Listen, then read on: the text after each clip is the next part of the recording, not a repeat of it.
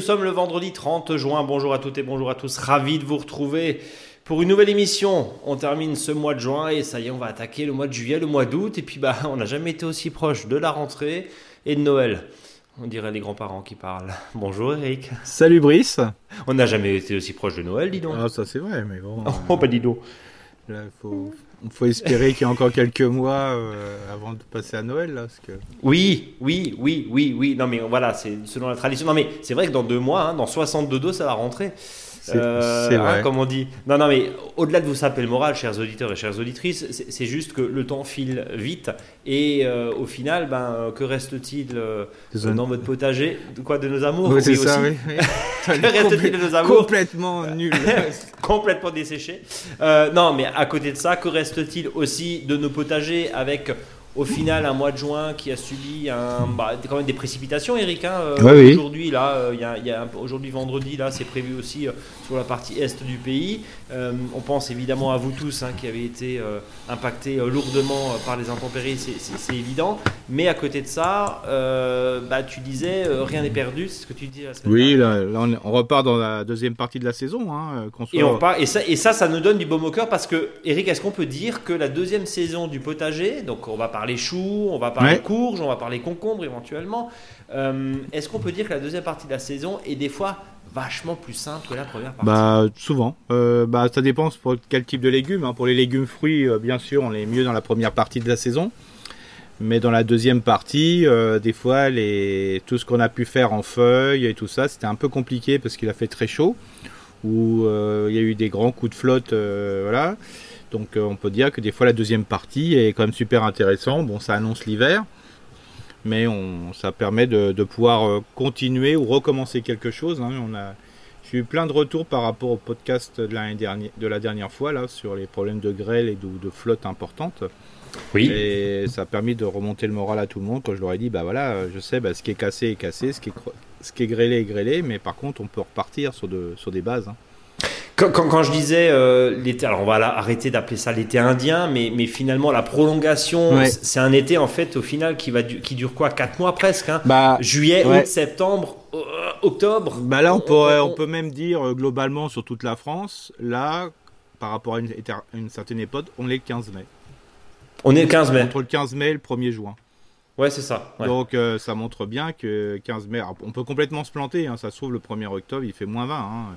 Bien sûr. Mais là, on peut se dire que bah, on est entre le 15 mai et le 1er juin, et quand on voit ce qu'on va faire entre le 15 mai et le 1er juin, euh, il y a 10 ans, bah, c'était assez exceptionnel. Hein. Donc hmm. on peut reculer facilement de 15 jours. Euh, et là, le début juin, souvent les gens bah, ils commencent à vraiment tout mettre dans le jardin entre le 15 mai et le 1er juin. Donc Là, entre euh, à cette période-là, on peut imaginer même de semer des carottes, on peut imaginer des choses, euh, voilà. Hein. Donc, résumons, euh, tout n'est pas perdu évidemment pour ceux qui ont été grêlés et abîmés avec les intempéries. Tout est aussi à construire, notamment puisque vont arriver tout doucement les navets. Hein. ça, c'est plutôt là en cette période. on va pouvoir aussi planter choux, les poireaux, bien sûr, qui vont passer l'hiver jusqu'à l'année prochaine, printemps 2024. Ça se tient jusqu'au mois d'avril, hein, tranquillement. tout ça, c'est des choses qu'on va pouvoir faire maintenant. Oui, et puis, et puis et... sans oublier les légumes les légumes fruits que voilà, on peut encore mettre des tomates si on veut. Bien sûr, c'est un peu juste, hein. oui. mais on peut encore en mettre. Ça pousse tellement vite en ce moment euh, que les courges, ça pousse à une vitesse complètement dingue. Les courgettes aussi. Euh, quand on voit comment ça végétait au début, là, quand on fait ça, il y a un petit souci sur les haricots toujours. Hein, c'est un peu impressionnant, euh, je trouve, sauf les nouveaux haricots qu'on plante, quoi. parce que là, quand il y a des petites pluies, il faut pas oublier que bah, y a les escargots et les limaces qui reprennent un peu d'action. Hmm. Donc euh, on a quand même un petit peu de déchets, mais par contre, c'est vrai, euh, les légumes fruits, tomates, aubergines, courgettes, euh, poivrons et tout ça, c'est quand même très très beau. Quoi. Alors, tu, le disais, hein, les haricots, on peut planter ça jusqu'à quand Sachant que c'est 60 jours, c'est ça C'est ça, donc on peut, là, on pourrait imaginer semer jusqu'à voilà, la, semaine avant le, le 1er août. Quoi, hein. La semaine avant le 1er août. Donc on a encore un gros mois. Encore un gros mois, oui, oui. On, a, là, on peut y aller toutes, les, quoi, toutes les semaines, tous les 15 tous les 10 Bah, jours, moi je dirais que là, ceux qui n'ont encore rien fait, et choses comme ça, on en met toutes les semaines. Hein. On en met toutes les semaines et on remplit parce qu'on va pas oublier, hein, et on est aussi dans une logique euh, de jardin plaisir, mais aussi de jardin nourricier, de jardin entre guillemets rentable. Euh, chacun euh, met le curseur là où il souhaite, mais il y a un point important, c'est que les haricots ça coûte cher, donc si hmm. on a de la place pour en faire, faisons-en. Euh, contrairement à un chou par exemple qui prend beaucoup de place et finalement t'en manges une fois, les haricots euh, et puis les choux, des choses qui sont plus cher, c'est intéressant et rentable à faire, on est mmh, d'accord. Mmh. Euh, mon cher Eric, juste avant de passer au tempo du jardin, tu ne nous as même pas donné le sujet de la semaine et le dossier de la semaine. Bah, le sujet de la semaine, c'est comme on est fin juin, début juillet, je parlais de la taille en verre des, des arbres fruitiers. D'accord. Parce que ça, c'est quelque chose qu'on peut faire de manière raisonnable, et notamment tout ce qui est arbres fruitiers à noyaux et le cerisier en premier. Et on va le rappeler, la taille en verre, c'est indispensable. Ah, complètement, ouais. Euh, c'est une taille que tu apprécies particulièrement parce que ça permet vraiment de faire le ménage mm. en toute connaissance de cause. Et là, et là d'une certaine manière, on n'a pas besoin d'être expert de la taille pour tailler en verre. C'est ça. Par hein contre, euh, c'est toujours bien de commencer par une taille d'hiver et puis après faire une taille en verre. Commencer uniquement par une taille en verre. Euh, c'est pas bien c'est si on n'a pas taillé les arbres fruitiers avant, c'est un peu compliqué. Mais euh, voilà, ça permet quand même de, faire une petite taille en verre sur des choses qu'on poussait cette année. Mais l'idéal, c'est d'avoir fait une taille hivernale et puis après, on commence à, démarrer euh, sur les premières bases avec une taille en verre. J'expliquerai pourquoi. Bon, eh ben évidemment, on en parlera dans un instant.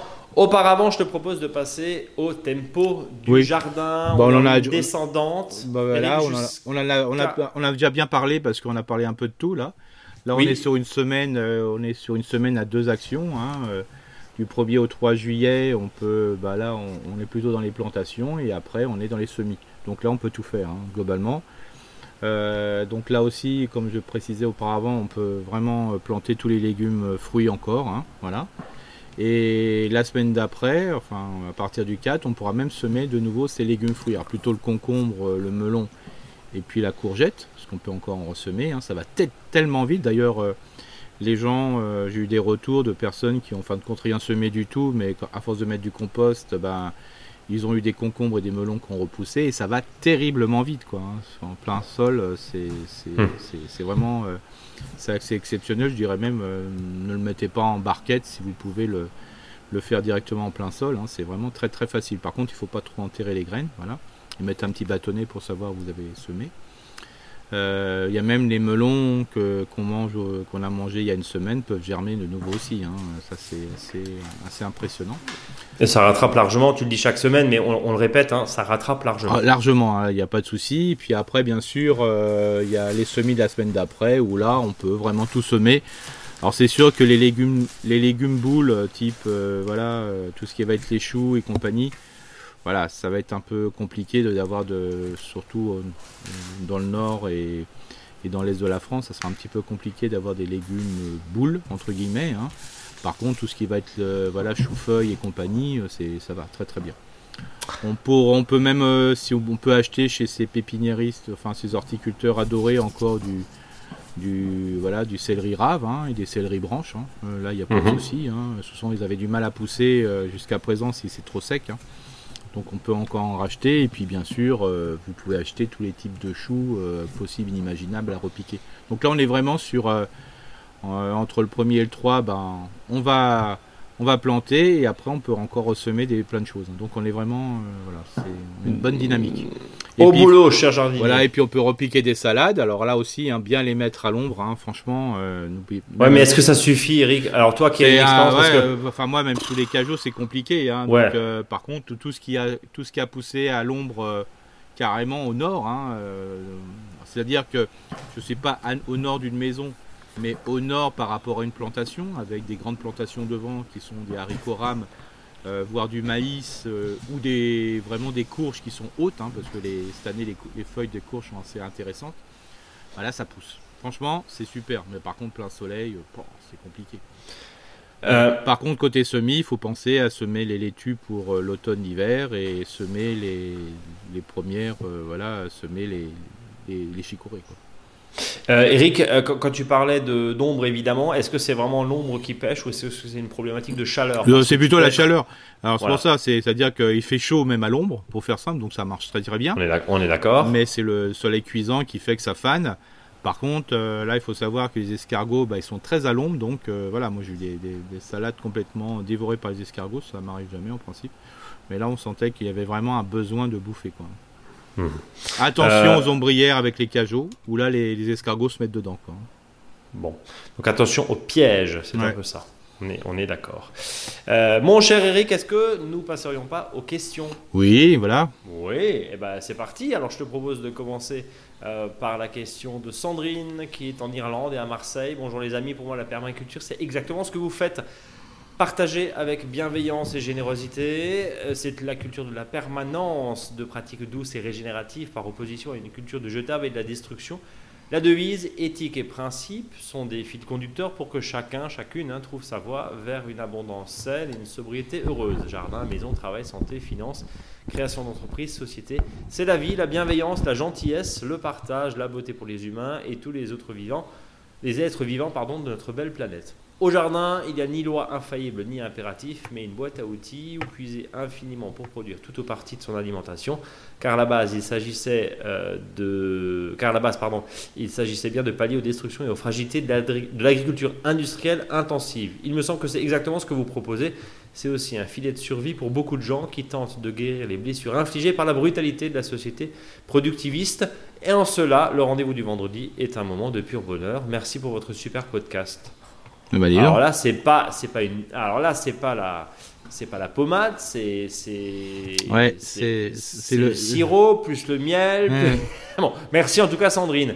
Un très beau. Euh, euh, un, très beau message en tout cas qui nous touche vraiment et euh, elle avait intitulé Sandrine le perma podcast le perma le perma podcast podcast du vendredi c'est vous voilà donc on est on est en plein dedans merci en tout cas Eric oui dans la même trame, alors j'ai pas fait exprès, hein, on les, on les, euh, on les sélectionne pas, mais euh, Sophie du 78 qui commence son message avec l'objet c'est pas de questions, euh, qui nous dit aujourd'hui je n'ai pas de questions, c'est un appel au secours, je suis coincé, je suis accro, j'écoute pour la troisième fois l'intégralité de vos podcasts, je les écoute en boucle quand je jardine, quand je cuisine, quand j'étends le linge, pendant mes trajets en métro, en train, même sous la douche ou lorsque je travaille, je m'imprègne de vos propos, de vos idées, de vos suggestions et de vos expérimentations. J'apprends, j'intègre, je teste à mon tour et je ris à votre humour décalé. Votre podcast est une vraie bouffée d'air frais, vous êtes au top. Alors merci infiniment à tous les deux. Le temps que vous dédiez à cette activité qui, j'en suis sûr, apporte un peu de douceur et beaucoup de savoir à un grand nombre d'auditeurs avec un cœur. Sophie du 78. Eh ben, hein, c'est pas mal. Si vous avez des messages d'insultes, envoyez-les nous également, euh, parce que du coup, ça rééquilibrera un peu les choses. Non, non, non, non mais c'est pas forcé. C'est faut mieux pas, faut mieux pas. Je plaisante. Non, non, mais euh, bien sûr, il n'y a pas de, il y a, pas de souci. Mais euh, voilà, n'hésitez pas, bien sûr, à vous. à vous demander et à, à, nous passer tous vos nombreux messages qui sont pleins d'amour, même si un peu moins d'amour, on prend quand même.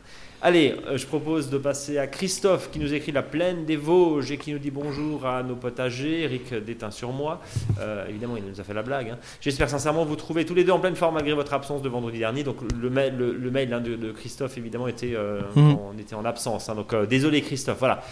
deux retours d'expérience et deux questions. J'ai planté en pleine terre l'ensemble de mes plants issus de mes semis à la sortie de la Sainte-Sophie. Donc c'est les fameux 5 glaces, hein, on le rappelle. Mhm. Mais depuis, dans la plaine des Vosges, nous avons connu un vent permanent, mhm. chaud et asséchant, qui a stoppé la croissance des plants. Mhm. Arrosage copieux des plates-bandes, suivi d'un épais couvert, puis il y a plusieurs jours, pipi dans l'arrosoir, et la de cendre semble avoir eu raison de l'effet végétatif de l'ensemble des plants. Ils, ils croissent, pardon, font des fleurs, et pour certains m'offrent des premières courgettes. La couverture de jeunes plants avec des cagettes est tout aussi efficace, mais ravive quelques limaces, le monde parfait n'existe pas. Côté serre, la chaleur est encore plus accentuée. J'ai essayé un système de goutte à goutte avec une bouteille d'eau. J'ai implanté un goutte à goutte tous les mètres. Rempli les bouteilles le matin pour contenir l'humidité de la nuit et le réveil des limaces. Basilic, tomate, salade et poivrons semblent en être très satisfaits. Pas sûr pour l'aubergine. J'ai même un panier de prêles fraîchement cueillis. Non, n'ayant pas l'utilité, je les fais sécher. Avec votre expérience pour un même effet, quelle est la concentration idéale plante-eau avec une base fraîchement cueillie et une base séchée? Eric, tu peux nous rappeler les Oui, bah c'est quand c'est sec, c'est euh, quand c'est frais, pardon, c'est 100 grammes par litre. Et quand c'est sec, c'est 30 grammes. 30 grammes. Et ensuite, on, le fait, et après on le dilue à 10, hein, c'est ça? Euh, bah, bah, bah, C'est 30 grammes par, euh, par litre et 100 grammes par litre. oui, mais après, une fois. Et après, pour la prêle, il faut prendre 20%. Oui, voilà, pas 20%. Ok. Euh, je continue la question de, Christophe de la Plaine des Vosges qui nous dit et pour finir une attaque sur les feuilles de mauve et a priori naissante sur mes feuilles de rhubarbe. Mhm. Euh, autant j'ai maintenu la pression des pucerons verts et noirs sur les rosiers, groseilles, oseilles et du savon noir, autant je découvre cette nouvelle attaque sans idée de contre-offensive à l'exception de couper les feuilles et de les déplacer loin du plan mère. Je m'en remets donc à votre expertise. Euh, qu'est-ce qu'on peut faire contre ces attaques sur les feuilles de mauve et les feuilles de rhubarbe? Je suppose que les attaques d'insectes bah, alors, euh, j'ai une photo, c'est des petits points euh, sous la feuille de rhubarbe. C'est des petits points, comme des petites cloques brunes. Mhm. Euh, ça, on dirait pas vraiment du puceron, on dirait une espèce de, je sais pas, de gale. Enfin, c'est un peu, c'est un peu bizarre cette histoire-là. je sais pas ce que tu en, bah, je, penses. Je sais pas. Je vais, je vais, t'envoyer le, je vais t'envoyer le, comment dire la, la, photo comme ça tu auras, tu auras les éléments et puis entre temps mhm. On va faire comme quand on est en. Bon, en tout cas en ce moment là de toute façon la rhubarbe là elle est en pleine fléchie hein, donc là faut laisser faire. Hein.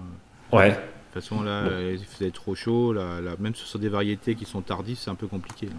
La rhubarbe, c'est compliqué et c'est euh, compliqué même si tu arroses au final. Hein. Oui, oui, oui. voilà, plutôt, faut plutôt apporter de la feuille après un arrosage, comme ça, ça permet, euh, voilà, parce qu'il y a pas mal de feuilles sèches qui sont déjà tombées. Euh, ouais.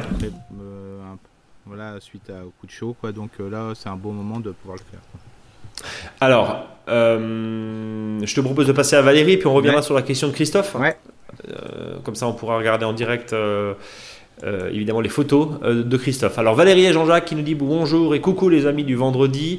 Comme on vous a déjà écrit, c'est notre première expérience au potager. Il est tout petit et pourtant il est très prolifique, presque trop. On vous joint quelques photos et quelques petites leçons déjà apprises qu'on ne refera plus. Les capucines c'est bien pour éviter les attaques d'insectes sur les légumes, mais deux ou trois graines suffisent et on en a mis plus et en fait on est envahi. Donc effectivement, mm. c'est un gros, un gros pâté de, de, capucine, ce qui est très joli, hein, on est d'accord. Oui, mais la capucine euh, c'est envahissante.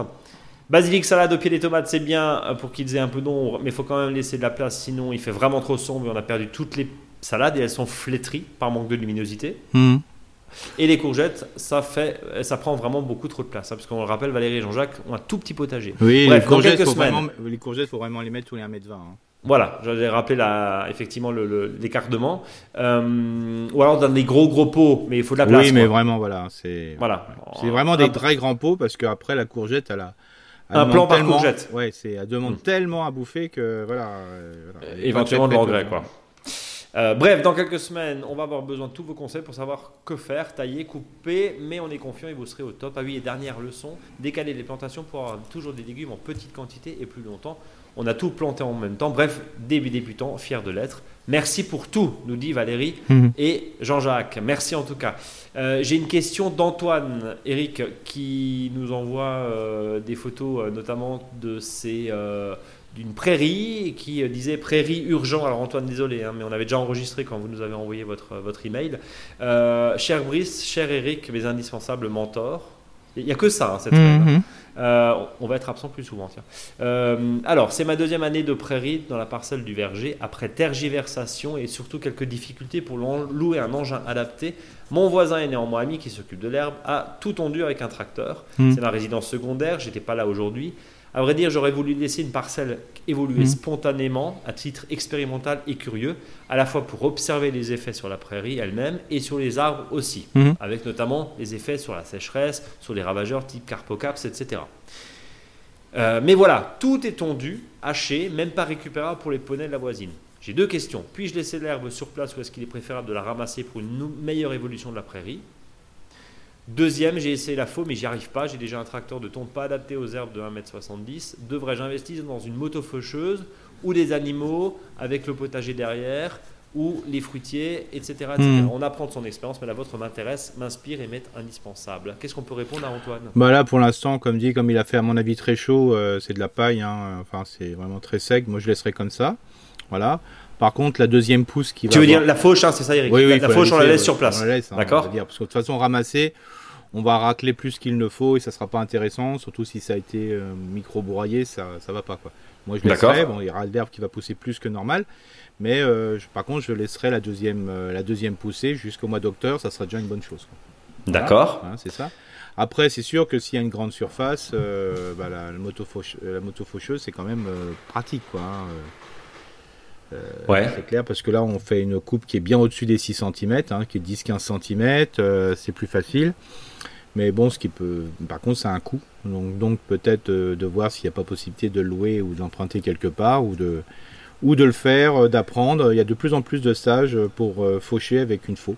Donc euh, c'est très intéressant. Bon, Antoine a beaucoup de surface quand même. Hein. Donc ça dépend en fait des bras. Oui, parce qu'après euh, et de l'énergie. Voilà, c'est ça. Et puis on peut imaginer aussi qu'il peut y avoir des prairies de fauche sans fauche, hein. c'est-à-dire à des endroits où c'est pas nécessaire, on laisse faire. Hein. Tant qu'il y a, il y a, il y a une, on porte attention à l'automne pour enlever euh, toutes les plantes type ronces qui pourraient voilà envahir l'espace. On n'est pas forcé non plus de tout faucher quoi. Ouais. Bon. Euh... c'est vrai que la moto faucheuse, ça c'est super. Hein. Ouais, parce qu'on va rappeler, hein, ça ne broie pas, ça fauche. Ça coupe et ça coupe bien. Voilà, ça coupe. Voilà, et ça, coupe. et ça coupe bien au-dessus des, des, des, 6 cm hein, qu'on dit toujours. Là, c'est vraiment 10-15 cm et là, c'est vraiment le top. Quoi. Et après, on le laisse euh, sur place et après on le ramasse quoi. C'est quand même euh, top. Oui ou alors on en fait du foin pour effectivement le mhm. bétail hein, c'est une solution mhm. aussi. Euh, un point hein, rendez-vous sur notre blog vous qui ne euh, savez pas forcément comment gérer les prairies. Antoine je le dis pour Antoine mais je le dis pour, pour tout le monde. Sachez que vous avez aussi des articles on en a fait enfin tu en as fait un pardon Eric la semaine il y a 15 jours je crois sur les prairies de fauche. Il y a mhm. deux articles sur tout ce qui est prairies de fauche. Comment gérer justement une prairie de fauche? Rendez-vous sur le blog Mon Jardin Bio pour euh, des photos et euh, surtout des, euh, des types de, de, conduite. Voilà, parce que mhm. ça, faut pas faire non plus n'importe quoi. Muriel, question toute bête, mais vu qu'il n'y a pas de question bête avec vous, je me lance. Quand on sème ou on plante en rangée au potager, tomates, pois, haricots, est-ce qu'il y a une orientation à privilégier? Nord, sud ou est, ouest? Merci, longue vie à votre podcast. Muriel est en Maine-et-Loire. Bah, tout dépend du si c'est une zone qui est très ensoleillée. Voilà, des fois le, fait euh, de, planter euh, est-ouest permet de mettre les légumes qui sont les moins sensibles au soleil devant et puis après euh, protéger les plus sensibles derrière. Comme ça, ça permet d'avoir une partie un peu plus fraîche derrière. Mais si c'est pas le cas, on peut faire un nord-sud, hein. comme ça, ça profite du soleil du matin et de l'après-midi. par contre, si le soleil est très très fort, ben, les légumes ou les légumes fruits ou légumes feuilles qui sont très sensibles, par exemple, ça pose problème. Voilà. Bon, c'est surtout par rapport à euh, quelle est l'intensité de la du soleil. Quoi. Ouais. Donc, euh, le, mieux c'est nord-sud, voilà. Ouais. Mais si on veut une protection, par exemple mettre des haricots rames, on se les met en plein sud et comme ça on peut mettre des choses derrière. Donc là on fait plutôt une, une plantation est-ouest. Bien. Euh, Eric, je te propose de passer à Anne-Claire, mais je crois qu'on avait déjà traité sa, sa question. Euh, culture en bac, euh, deux grands bacs de jardinage en bois de chêne, 3 mètres par 1,60, 60 cm de hauteur, et j'aimerais y dédier des cultures d'automne et de mhm. printemps pour pouvoir facilement couvrir avec un voile de protection. Mhm. elle avait tapissé avec des branchages issus mhm. de taille d'arbres et d'arbustes, euh, feuilles mortes, euh, herbes euh, tondues, compost bien mûr, fumier de cheval, fumier de bovin, parce qu'elle n'avait pas de terre. Mhm. Est-ce que je peux utiliser que ça? Non, non, il faut de la terre là. Hein. Il faut de la terre, voilà. Mais sinon, là, sinon, répondu, ouais, on, avait répondu, à cette, ouais, parce qu'elle nous l'avait renvoyé, mais je crois Par contre, là, ça veut dire, on est plutôt sur des bacs à décomposition, hein, qu'on appelle des compostiers. Hein. Euh, ça fera un excellent terreau, mais là, euh, la matière organique, elle est toujours dessus. Je hmm. rappelle, ça correspond en forêt à la litière, donc la partie qui est euh, supérieure, et en dessous, il y a la partie minérale. Donc on est faut toujours qu'on soit dans cette logique. Hein. Bien, donc effectivement, on avait déjà répondu à cette auditrice. Isabelle, rapidement, hein, je viens d'écouter les dix premières minutes de votre émission et j'aime beaucoup votre échange. Il permet de se questionner, de réfléchir à des questions qui sont parfois très loin de nos vies quotidiennes. Merci à vous d'éveiller les consciences. On n'a pas fait de sélection, hein, c'est vraiment ce qu'on a eu. Hein. Euh, nous sommes tous et tous responsables, je suis entièrement d'accord, mais je n'oublie pas que l'agriculture relève aujourd'hui totalement de décisions politiques européennes. c'est clair. Euh, la France a complètement perdu sa souveraineté également sur ce sujet. Bon, en fait, ce message était surtout pour vous partager cette émission de France Culture sur quatre épisodes qui illustrent l'ampleur de la fracture ville-campagne et ses conséquences, mhm. notamment le discours des apprentis agriculteurs. C'est très très intéressant. Ça s'appelle LSD, la série documentaire Grandir à la ferme. Mhm. Rendez-vous donc sur radiofrance.fr. Merci pour votre podcast que j'aime à la folie et j'écoute tous les jours, même si je n'ai plus de mon petit potager adoré. À bientôt, signé Isabelle. Euh, donc c'était hein, donc euh, la série documentaire LSD, Grandir à la ferme. Voilà. Mhm. Euh, bonjour à à nos amis, si je puis dire, de, Radio France, qui euh, font aussi, hein, on salue régulièrement euh, euh, de nombreuses, comment dire, de nombreuses émissions aussi consacrées et au jardin et à l'environnement en général. mon cher Eric, j'ai Renata qui nous dit bonjour et merci pour ce chouette podcast qui m'en apprend beaucoup, euh, vu que ce podcast est enregistré en direct. Ce que je dis n'a pas de sens, mais c'est vrai. Euh, depuis quelques semaines, en fait, depuis que mes salades ont commencé à faire de belles feuilles, je retrouve des salades semis, maison, hein, desséchées, flétries. Les autres à côté vont très bien à ce moment-là. Je les déterre à la recherche d'un insecte coupable, mais rien. Au bout de plusieurs salades euh, qui subissent le même mal, je vais voir mon horticulteur qui me conseille une poudre de tourteau de ricin mhm. ou de caranja. Je suis pas très fan de, traitement, mais je suis triste de voir mes salades dépérir. Après plusieurs jours, le traitement semble fonctionner, mais mes petits pois semblent à leur tour jaunir, se dessécher, et la racine, elle aussi, est toute trouée. Lorsque je déterre le plant, toujours pas d'insectes en vue, je rajoute donc cette poudre, mais rien n'y fait, les plants meurent les uns après les autres. Que se passe-t-il et que faire? Signé Renata de Limoges, je t'ai envoyé la photo. Euh, je ne sais pas ce que toi t'en penses. moi j'aurais dit de façon très bête, euh, de toute façon les petits pois, bon bah, là ils sont complètement desséchés. Hein. Mhm. Mais euh, est-ce qu'il y a d'autres explications par rapport à ça? Bah, Disons que le, problème c'est qu'il y a tout qui est lié en ce moment, c'est-à-dire comme il fait très chaud, ben, les plants sont beaucoup plus faibles et donc c'est plus sujette aux problèmes de maladies et de ravageurs. quand la racine est rongée, bah, c'est souvent bah, voilà, soit des des vers d'offert ou des noctuels. Et puis, euh, quand c'est plutôt des, des, plants qui sont plutôt de l'ordre des brassicacées, hein, de la famille des choux, euh, bon, bah là, euh, là, on a beaucoup d'attaques parce qu'il fait très chaud et comme les plants sont pas bassinés ou ils sont pas assez humides, on a vraiment beaucoup de feuilles trouées, quoi. Et donc, pas de bestioles? Hmm, Bah, des fois, on les voit pas. Hein. C'est une attaque, c'est plutôt une attaque nocturne. Hein, Furtive. non, c'est l'attaque nocturne, donc c'est compliqué de. Mais on peut, on peut suspecter quoi euh, sur ce type de choses? Alors, bon, sur les je dis, hein, sur... Euh, sur les feuilles, là, je, enfin, la photo, je vois pas tout à fait euh, ce que c'est, donc c'est un peu compliqué. Ouais, c'est un peu, c'est un peu compliqué. Alors, en, fait, je vais décrire. C'est pour ça que je parlais plutôt des racines qui ont été, voilà. des racines qui ont été niaquées, ouais. Ouais, ça, ça, ça, c'est ça, ça peut être, voilà, du verfil de fer. Hein, donc du topin, verfil de fer, ouais. Ou des noctuels qui peuvent être, voilà, à proximité. Il faut pas oublier qu'aussi, c'est aussi le côté chaleur. Hein. Euh, là, on est vraiment dans des périodes qui sont très compliquées pour les salades. Hein. Euh, euh, voilà, quand elle va se semer tout seul, bon là, bah, si la salade est venue, ça, va, ça va pousser, mais si on repique, c'est compliqué. Même avec des, même en mini-motte. Hein. Euh, Eric, quitte à faire dessécher effectivement même la racine, et pas, c'est pas forcément une bestiole parce que bon, euh, non mais le, topin en général on y va à la gouge, hein, euh, Et, franchement dans 80% des cas on arrive à l'avoir. Ce qu'il y a c'est que des fois avec les, les mini-mottes, le problème c'est que si on n'a pas bien serré la mini-motte avec la terre environnante, avec le coup de chaleur qu'il y a dans la journée, bah il y a la terre, la terre va s'éloigner de la mini-motte, la mini-motte va se refermer sur elle-même, et comme il n'y a pas cette notion de, de mini-motte qui rentre dans la flotte c'est compliqué et ça dessèche d'un seul coup. Quoi. Hein. C'est bah, pour ça que des fois, euh, ce que je conseille, c'est, euh, moi je le ferai plus l'année prochaine, hein, ça c'est clair, net et précis, c'est que je sèmerai en ligne de la salade directement en pleine terre.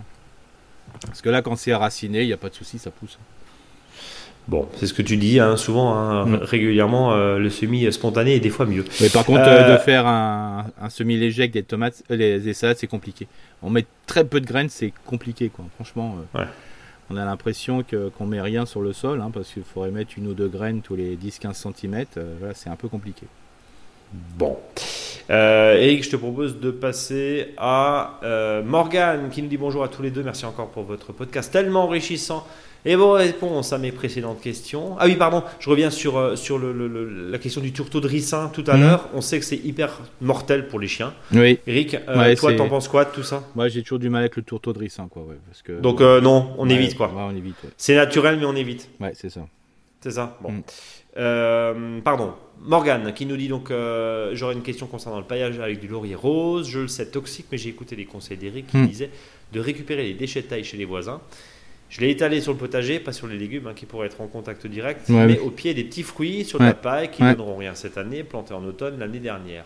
Et là, je prépare mes cultures pour l'année prochaine. Ayant lu sur Internet tout et son contraire, est-ce que je risque quelque chose avec ce paillage? Non. C'est quoi, bah, la question de la dose comme d'hab Oui, hein, non, puis même après, c'est surtout une fois que c'est desséché, ça, ça va aller. Hein, et puis après, c'est une décomposition qui est sur le sol, ça pose aucun problème. Moi, je l'ai déjà fait avec des lauriers, même des lauriers sauces, bon, qui sont pas dangereux du tout, mais ça se décompose très, très, très, très rapidement, quoi. Hein. C'est ça le truc. Donc, il n'y a, pas de risque. Il n'y a, aucun risque, même si ça touche le végétal, il n'y a aucun risque. Hein. Bien. Deuxième question. Oui. L'amendement des courges, elles semblent stagner, plantées assez tard, le climat alsacien n'ayant pas été très propice aux plantations hâtives cette année. Plutôt urine diluée ou compost, qui avait bien fonctionné l'année dernière pour mes choux en cours de culture. Pour les booster un peu, est-ce qu'on fait un pipi dans l'arrosoir Oui, là c'est vraiment très efficace. Et puis euh, ce qui va être très efficace, c'est la petite, la petite pluie qu'on va recevoir, euh, qu'on a reçue et qu'on va recevoir. Mmh. Donc la flotte, toujours la question. Tout ça parce que souvent ce qui se passe, c'est que euh, si vous avez des, courgettes par exemple qui sont en plein sud, euh, et s'il y a vraiment le vent qui est un petit peu chaud et compagnie, on a beaucoup de fleurs mâles. Les fleurs femelles euh, poussent, mais elles avortent très rapidement, que la fécondation n'est pas bonne. Voilà, et c'est vrai que les courges qui sont un peu dans un environnement un peu bazar poussent mieux, qui sont un peu plus au frais. Quoi. Et c'est vrai que pour les booster, euh, l'intérêt, c'est voilà un peu d'azote, euh, un peu d'azote personnel, donc un peu d'urine dans le voilà, et puis c'est parfait quoi. Et on paille. on paille. Le pied. Voilà. Impérativement. Ah euh, on, va, on, va rappeler cette histoire de, de mâle et de femelle, en mm. l'occurrence. Les feuilles mâles et c'est celles qui sont au bout d'une tige qui ressemble absolument pas à une courgette. Oui, ça, ça ressemble plus à une tulipe qu'à autre chose. C'est ça. Et, les fleurs femelles. Les fleurs femelles, c'est dès qu'on voit le, mini fruit à la base de la fleur, hein, qui peut être euh, une courgette. Donc c'est plutôt un fruit qui est un peu plus long et ça peut être une courge, le fruit un peu plus rond. Mais celui-ci peut avorter en cas de mauvaise Ah oui, ça peut pousser. Euh, voilà, on a l'impression que ça pousse et si la fécondation n'est pas bonne, hein, on le voit bien. Hein, quand on le voit en le nombre de graines, ça veut dire que chaque ovule de la courgette, c'est-à-dire le nombre de graines qu'on va avoir après, doit être fécondé. Donc s'il n'y a pas eu une bonne fécondation, ben, les, graines se sont fécondées à moitié ou peu. Ça fait pousser le départ et puis après ça, dessèche. Euh, ce qui est impératif, euh, Eric, c'est aussi de se dire que c'est d'abord les fleurs mâles qui arrivent et ensuite les fleurs femelles. Est-ce qu'il arrive qu'on n'a que des fleurs mâles? Oui, quand il fait vraiment très chaud. Alors c'est pour ça, surtout pour ceux qui, qui ont, euh, voilà, qui attendent les courgettes, bah, il faut qu'ils soient patients. Euh, on l'a bien vu l'année dernière, ça fait très chaud et les courgettes sont arrivées même très tardivement, un mois, un mois et demi après, quand il y a eu des périodes de très chaudes. Est-ce qu'un plan justement peut, bah, peut tenir comme ça un mois, un mois et demi, sans faire du, de la femelle? Oui, ouais, tout à fait. C'est ce qui, c'est ce qui est arrivé l'année dernière. C'est ce qui est Et surtout euh, de maximiser la fraîcheur sur le pied en gardant les feuilles des courgettes. Hein. Voilà, sauf s'ils sont vraiment malades, n'enlevez surtout pas de feuilles cette année, ni sur les feuilles de, ni sur les pieds de tomates, ni sur les pieds de courge. Laissez le maximum pour justement euh, ces feuilles puissent faire de l'ombre. Hein. Euh, Armel qui nous dit juste un petit coucou, hein, chers amis podcasteurs, jardiniers podcasteurs. Pas de nouvel épisode sorti ce week-end, hein, ça c'était le message de la semaine dernière. Vous m'avez manqué au petit déjeuner et, et jardin samedi matin. J'espère que vous allez bien et qu'il s'agissait d'un ralentissement pendant vos vacances. Je vous aime fort et revenez-nous vite en pleine forme. Gare au coup de soleil au potager et ailleurs. Signé Armel. Bonne semaine. Voilà. Euh, c'était un petit clin d'œil. parce que visiblement, on manque. J'ai pas, trop de boulot là. C'est bon. J'ai pas trop de réponses. Hein, c'est pas mal. Hein. on est, d'accord.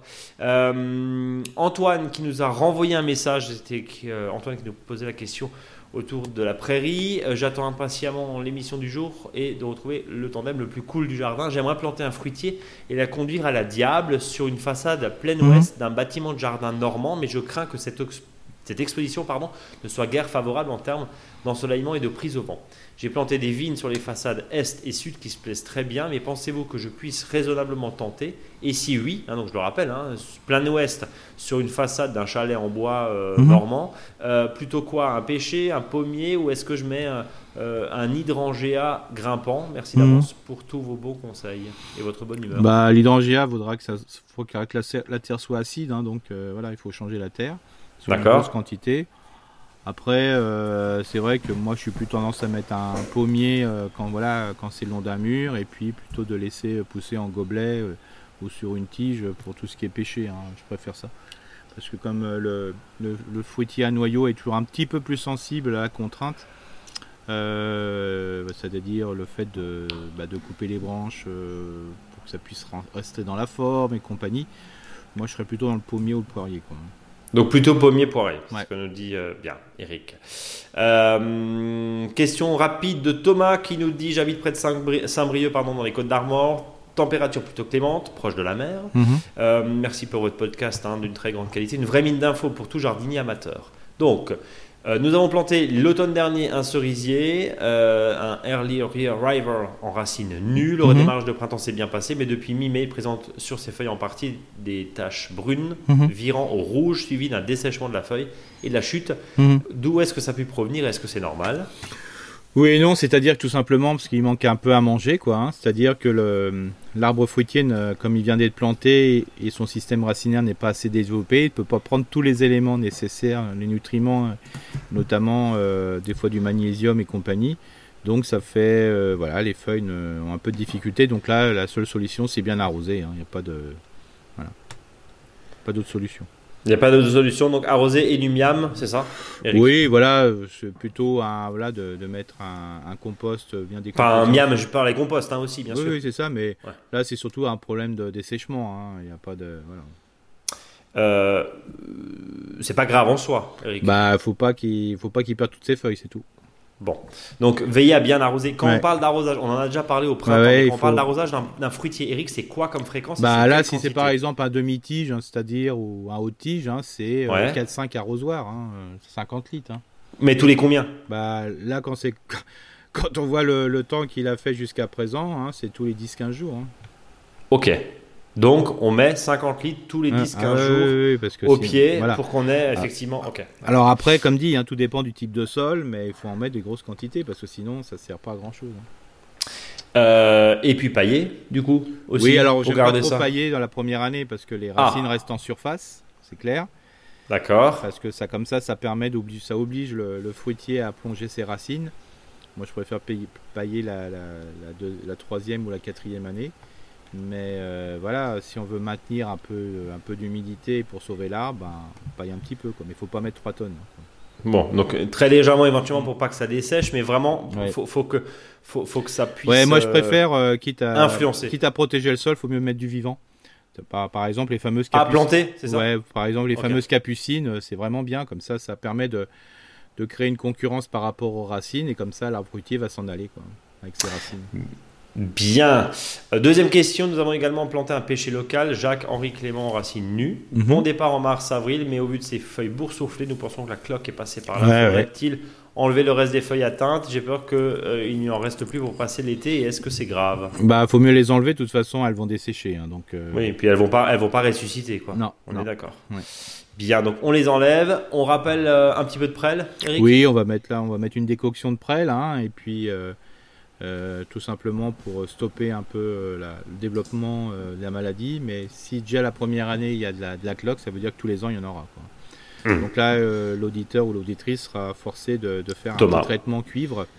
Voilà, non pas en mars-avril, mais fin décembre, début janvier. Bien. Euh, Pierrick, on continue, euh, qui nous dit euh, papa, je vous envoie ce petit mail pour vous remercier pour chaque épisode que j'écoute avec grand plaisir. Je me délecte de chaque euh, conseil, précision ou coup de gueule que vous manifestez. Euh, grâce à vous et mon livre de chevet Rustica, je me suis lancé pour la première fois dans un potager en passant par la préparation du terrain, le semis, la plantation. Aujourd'hui, j'ai une question sur mes plantes tomates. Quatre variétés différentes Roma, Sainte Marzano, Marmande, tomate cerise. Toutes se portent très bien, font des fleurs, certains même déjà des fruits. La seule variété qui me questionne, c'est la Sainte Marzano. Elle n'est même pas, elle pas à la même étape que les autres, hein, fleurs, fruits. Par contre, on a l'impression qu'elle fait la gueule. Les fleurs sont vertes, mais pas de taches. Les feuilles, pardon, sont vertes, mais pas de taches. Les plants se sont bien développés. Elles ont même euh, ont eu le même traitement que les autres avec un amendement au fumier de cheval avant plantation et un purin d'ortie il y a deux semaines. Le pied de l'avant, euh, le pied de la photo est en serre hein, et son sol est argileux. Et euh, elle a l'impression que, que euh, c'est pas grand chose. Et est-ce que vous avez une idée de ce qui pourrait contrarier cette variété? En gros, est-ce que c'est variétal ou est-ce que c'est au final, ben, elles ont faim et puis bah, des fois ça arrive parce que c'est du vivant, il n'y a pas 100% de réussite. Enfin, je sais pas si c'est une. Bah disons Une que peut je connais, je connais pas plus cette variété, euh, voilà, pas plus que ça, mais ce qu'il faut, ce qui est, ce qui est important, c'est si les feuilles poussent bien. Il est vrai que sur certaines variétés, on a vraiment un retard de floraison par rapport à d'autres.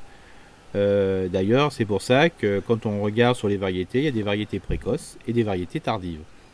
Euh, Ouais. Donc, euh, à mon avis, ça doit être une variété tardive. hein. Bon, je me prononce pas plus que ça parce que je la connais pas plus que ça cette variété. Euh, mais c'est comme ça.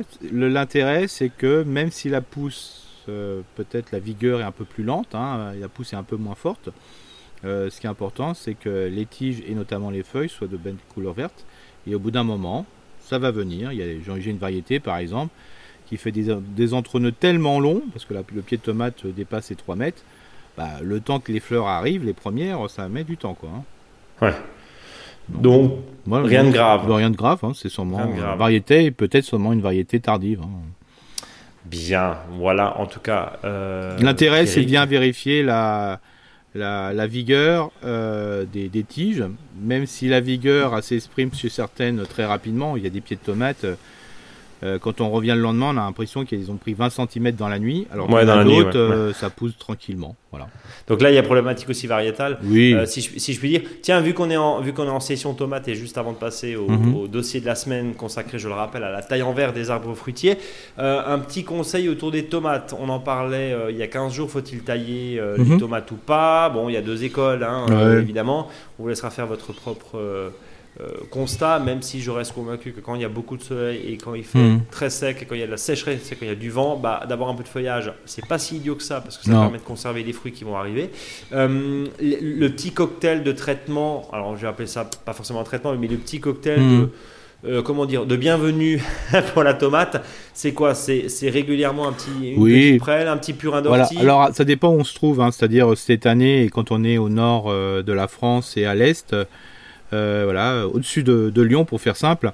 Il a fait tellement beau pendant un certain temps qu'il il aurait été, il était préférable que les tomates soient hors, euh, hors, serre ou hors tonnelle. Hein. C'est clair que ça pousse mieux dehors qu'à l'intérieur. Hmm. Hein, Parce qu'il fait trop chaud. Il fait trop chaud et puis bon, le, entre le plein soleil et euh, le soleil voilé par, voilà, par le, tunnel, surtout si le tunnel est bas, euh, bah il n'y a pas de voilà. Le mieux c'est vraiment le plein soleil. Alors là, il faut pas oublier que si là on est dans un système plutôt tunnel ou tonnel, mais surtout tunnel, euh, les, les, pousses sont plutôt sont plus frêles que euh, quand on est en pleine terre. Mmh. En pleine terre dehors. Quoi.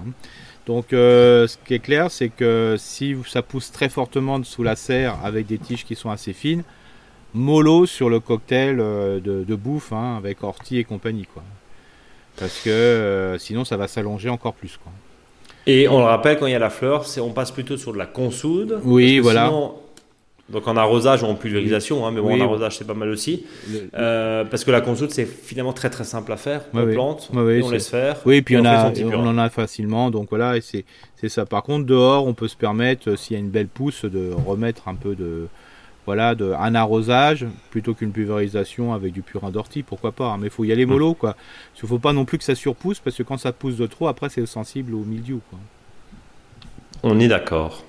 C'est une question d'équilibre, la, nutrition comme partout. Mhm. Mon cher Eric, on passe à la taille en verre des arbres fruitiers, qui est donc le sujet le de la semaine. Euh, alors, on, disait en préambule, hein, euh, c'est la meilleure taille. On n'est pas obligé d'être un pro, mais on fait pas. On commence pas par une taille en verre, on commence par une taille d'hiver et on continue par une taille d'été. Oui, parce pourquoi que pourquoi? Parce que souvent, si on n'a jamais taillé les arbres en verre, ce qui, ce qui va se passer, c'est que les gens ils vont dire bah oui, mais si je fais une taille en verre, j'ai coupé des fruits. Euh, hmm. la, taille en verre n'est simplement là que pour supprimer ce qui a poussé dans l'année, c'est-à-dire depuis, euh, le, depuis le début de l'année. Si on l'a jamais fait euh, et on taille peu, euh, on aura à la fois des branches qu'on aurait dû tailler euh, en taille en verre l'année précédente. Donc euh, c'est un peu compliqué.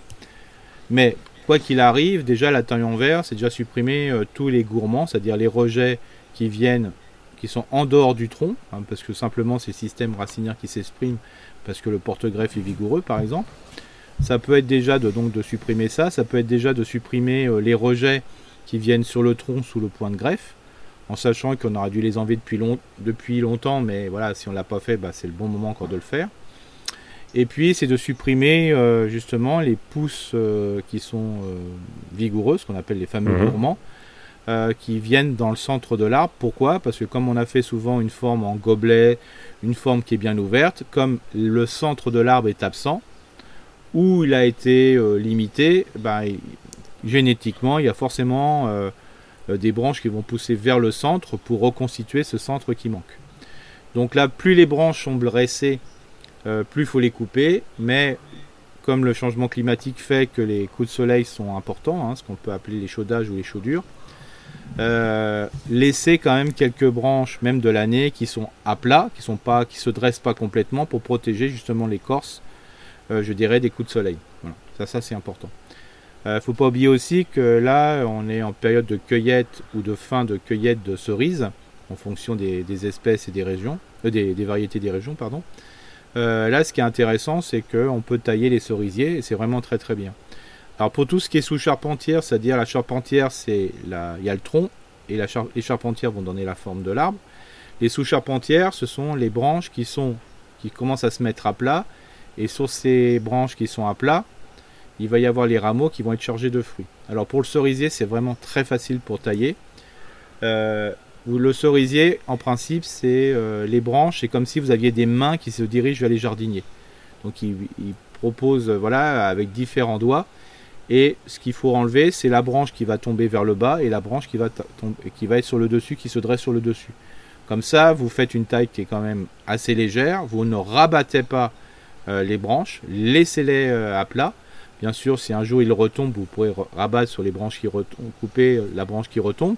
Mais dans un premier temps, laissez plutôt cette branche-là, enlevez ce qui se redresse et les branches qui sont en dessous. Pourquoi? Parce que les branches qui sont en dessous donnent des fruits souvent qui ont euh, seront pas assez colorés parce que ça manque de soleil. Donc ça c'est on a mis un petit schéma sur le blog, vous verrez c'est très facile. Mais quand vous observez votre cerisier, mettez-vous toujours bien en face de ces sous charpentières, vous les regardez et vous allez voir il y a des mains qui viennent vers vous. Ce qui retombe on coupe et ce qui est dessus on coupe aussi. Comme ça c'est très simple. Question, les plaies taille Rick, euh, je sais que tu es fan sans... Alors on, va rappeler, hein, le goudron de pain c'est un produit qui sera plus commercialisé, enfin on en trouve de moins en moins parce que effectivement la référence euh, est en train de s'arrêter, hein. les commerçants peuvent encore terminer leur, euh, leur stock, mais c'est des références qui sont arrêtées, on arrive maintenant avec des produits à base d'argile pure à, mettre hein, sous mhm. forme de... De, quoi de, de, patch, si je puis dire. T'en penses quoi? Mais ben Là, le principe, c'est que plus on va faire de la taille en verre, euh, moins les plaies de taille seront importantes parce que les branches sont fines. Donc, sont fines, on fait rien du Donc il n'y a rien besoin de faire. Voilà. Et si vraiment il y a une suspicion et c'est pour assurer le jardinier ou la jardinière, bah, mettez de l'argile verte et puis voilà. Et puis voilà, bien. Euh, tu parlais de l'échaudage, notamment au niveau de l'écorce. Je sais que dans des précédents podcasts, tu nous parlais de ce lierre qui peut monter, qui peut monter jusqu'aux charpentières. Est-ce que tu réitères ton conseil? Oui, alors par contre, là, ça va toucher que le tronc. Pourquoi? Parce que le, Tant qu'il n'y a pas les feuilles, ben, le, tronc est sensible au coup de soleil, surtout s'il n'y a pas de plantation à la base, hein, des petits fruits et autres. Donc par contre, le lierre ne sera pas sur les charpentières et surtout pas sous les, sur les sous-charpentières. Donc, oui, euh, oui, uniquement le tronc, hein, je parlais uniquement le tronc. C'est pour ça que laisser des branches pour protéger ces sous-charpentières, sinon ils risquent aussi de brûler. Quoi. Euh, quand tu nous dis euh, la taille en verre des arbres fruitiers, ça, ça va du cerisier en passant par le poirier, le pommier, ça va jusqu'au mirabellier, au koetchi, enfin tous les arbres fruitiers les arbres sont, et, sont concernés parce que tu nous dis là. Voilà, tout, tout est, conseillé de le faire maintenant. Euh, jusqu'à voilà troisième semaine de juillet pour faire ça mais les cerisiers encore plus pourquoi? Parce qu'ils auront fini leur fructification d'ici 10 jours donc là on peut on peut imaginer que même les cerisiers on va on ne les taillera plus que en verre euh, les déchets de taille, qui sont donc tout fins, tout tendres et tout jeunes, euh, sont-ils considérés comme du BRF une fois broyés Oui, si on les broie, il n'y a pas de souci. Hein. Comme c'est des jeunes On appelle ça le BRF. On va appeler ça le BRF. Hein. Si c'est broyé, il n'y a pas de souci. Alors, ce que je conseille aussi, ce qui est par exemple pour la plantation de courges, c'est que tous ces branches, vous les pouvez les mettre à plat et, vous, et puis vous mettez vos courges en dessous des branches. Euh, Vous mhm. semez des courges. Alors bien sûr, les branches, bah, elles sont pas complètes, ça va pas faire quelque chose d'un tas complètement opaque. Hein. donc la courge va passer à travers et euh, ce qui va être intéressant, bon, sauf si vous êtes euh, vraiment en zone de prolifération des limaces et des escargots, euh, le pied sera à l'ombre. Et vous verrez, ça va bien se développer. C'est pour ça que des fois, pour les légumes un peu grossiers que sont les courges coureuses et compagnie, on peut voilà, le mettre sur, entre guillemets, un, paillage de branches, de, voilà, même s'ils sont assez épaisses, il hein, n'y a pas de souci. Hein, ça pousse très très bien. Après, c'est une question de style du jardinier ou de la jardinière. Donc, c'est somme toute assez simple à faire cette, histoire-là. Mhm. Euh, pour terminer, euh, question euh, les, allez, le, top 3 des conseils impérativement. Évidemment, un sécateur hyper bien affûté. On ne fait pas de hachis, on coupe vraiment. C'est ça. Et puis si l'arbre est un peu malade, c'est-à-dire qu'il y a beaucoup, par exemple, ce cerisier de de gomme voilà, qui, qui apparaît, de la sève, des boules de sève. C'est que l'arbre résiste bien, mais il est quand même malade. Donc désinfecter souvent le sécateur, ça c'est important. De supprimer les branches qui sont malades. Alors les, branches mortes c'est facile, mais les branches malades c'est quand il y a les feuillages euh, vous regardez l'ensemble des, feuilles, s'ils sont bien vertes, si vous en avez une qui est voilà, avec des feuilles qui sont un peu jaunissantes et compagnie, bah, vous la coupez complètement. Euh, là, il n'y a même pas à chercher, hein. comme ça vous êtes tranquille. Hein. De toute façon, elle va mourir l'année prochaine, donc ça c'est important. Et puis euh, pour les plétanes, vous prenez pas la tête. Hein. Si c'est pas une grosse branche, ben voilà, vous n'avez pas besoin de, voilà, tant que la coupe est, propre, c'est-à-dire parer la plaie, la plus fine, voilà, qui est pas de stuc, enfin de morceaux qui dépassent euh, de il faut vraiment que ça soit vraiment à ras, euh, comme ça c'est mieux. Alors quand on dit à ras, attention. Euh, souvent les gens, quand il y a une branche qui est par exemple à 45 degrés, ils ont tendance à couper à ras. Non, l'idéal, il faut toujours que quand on va mettre la scie ou le sécateur, la plaie hmm. soit toujours la plus petite. C'est-à-dire, il faut qu'on observe, quand on coupe, il faut qu'on observe un, cercle et non pas un ovale. Si vous, voyez un plaie, une plaie de taille ovale, c'est que vous avez taillé dans le, trop, vous avez rabattu trop fortement sur la branche et donc vous avez augmenté le, le, taille. Il faut toujours que le sécateur ou la scie soit perpendiculaire, je dirais, à la branche que vous coupez, de manière que la, le taille, la plaie taille soit le plus petite possible. Si c'est un rond, c'est que vous avez gagné. Si c'est un ovale, c'est que vous avez perdu. Bien, merci en tout cas Eric. Euh, le faux dicton du jour. Ouais, c'est en fonction de l'échaudage. Alors bon, bien sûr, là, c'est un peu... Ouais, je vois que tu as lu... Euh, non, pas, même pas. Non, J'ai lu l'échaudage, c'est tout. Je, me laisse la, la surprise. Alors, l'échaudage n'est pas un groupe de vieux jardiniers un peu lubriques. Je te laisse expliquer pour ceux qui n'ont pas compris. L'échaudage. Oui, bah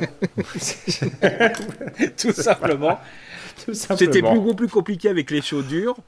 Mais les l'échaudage, ça passe. Ça passe, ça passe. On est d'accord. Bien. En tout cas, merci infiniment, Eric, pour ces précieux conseils. Bien sûr, vous nous rejoignez sur Facebook, Instagram Twitter, comme on dit. Vous pouvez aussi euh, nous suivre euh, en newsletter tous les vendredis vers 17h. Vous recevez euh, nos précieux conseils de la semaine.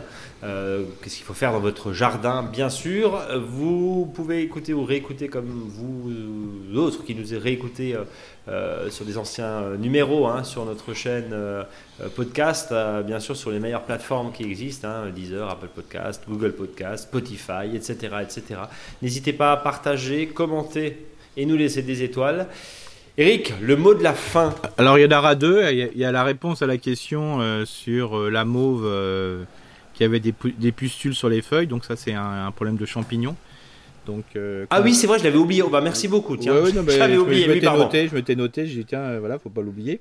Ça, c'est un problème de champignons. Hein, c'est euh, c'est un peu comme les roses trémières. Hein, donc, bah, des fois, la, si vous voulez couper, la nouvelle pousse le sera sans champignons, hein, pour faire simple, parce que là, il y a peut-être eu un petit coup d'humidité à un moment. sinon, bah, sur les mauves, bah, vous pouvez appliquer, je dirais, un, voilà, un petit lait ou de la, ou de la prêle. Hein en sachant que le problème avec le lait, c'est que après, si vous voulez manger les fleurs, c'est un peu plus compliqué. Voilà. D'accord. Et le deuxième mot, ben, on a le temps parce que euh, d'ici 5, 5 à 10 jours, on, on passe dans la deuxième partie de l'année pour le jardin, de le jardin donc euh, pas de souci. Et on aura l'occasion d'en reparler, bien sûr, la semaine prochaine. Voilà. Eric, alors à la semaine prochaine. Bon, à la semaine prochaine. Salut Brice. Salut à tous.